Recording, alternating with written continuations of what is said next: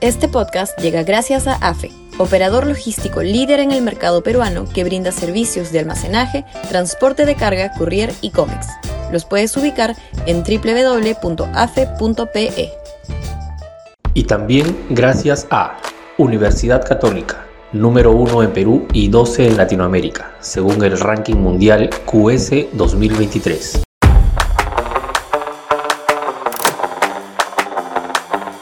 La oposición es gran responsable de la crisis. Sudaca, Perú. Buen periodismo. Gran parte de la crisis política por la que transita el país, la cual se agrava porque no se ve salida fácil a ella, es responsabilidad de la oposición. Brilló por su obsecuencia durante el primer año del mandato de Castillo, otorgándole la confianza a todos los gabinetes impresentables que el presidente perpetró no ejerció la tarea de control y fiscalización cuando correspondía y hoy se haya deslegitimado por esa razón. Antes que ello, buena parte de sus actuales integrantes hizo un papelón monumental embarcándose en la narrativa falaz del fraude electoral e invocando abiertamente, en algunos casos con descaro inesperado, la necesidad de un golpe militar que impidiese la asunción del cargo de legítimamente electo presidente Castillo. Hoy, que parece reconvertida y consciente de la necesidad de ajustar al gobierno, lo hace sin orden ni concierto, con mucha desesperación y también con una pizca no tan pequeña de conveniencia cortoplacista y miope. Para zanjar toda controversia constitucional, como la desatada a propósito de la denuncia presentada por el Ministerio Público, el Congreso tiene varios caminos a seguir limpios de cualquier atingencia. Primero, la vacancia para la cual hay sobradas razones, pero la oposición es incapaz de hacer el trabajo político suficiente para conseguir los 87 votos necesarios para que ello suceda. Nadie negocia, nadie conversa.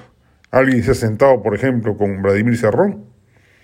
Segundo, más limpio aún, el camino en la reforma constitucional con 66 votos y referéndum posterior que permite el recorte del mandato presidencial y congresal y el consecuente adelanto de elecciones pero muchos en la oposición simple no quieren irse arrellanados en su curul y sus privilegios, prefieren que el país siga siendo destruido por Castillo antes que tomar una decisión sacrificada pero imperativa moral y políticamente hablando. Tercero, si los alcances del artículo 117 generan controversia constitucional, pues que se siga el camino de su reforma y se agregue entre las causales de acusación al presidente poder hacerlo no solo por traición a la patria, por impedir las elecciones presidenciales, parlamentarias, regionales o municipales, por disolver el Congreso, salvo en los casos previstos en el artículo 134 de la Constitución, y por impedir su reunión o funcionamiento o los del Jurado Nacional de Elecciones y otros organismos del sistema electoral, sino también por corrupción. Y aunque no se podrá aplicar de modo retroactivo, no queda duda alguna de que el primer mandatario y su entorno no cesarán en el despliegue impune de la organización criminal que se ha instalado en Palacio. Este podcast llegó gracias a AFE, operador logístico líder en el mercado peruano que brinda servicios de almacenaje, transporte de carga, courier y cómics. Los puedes ubicar en www.afe.pe.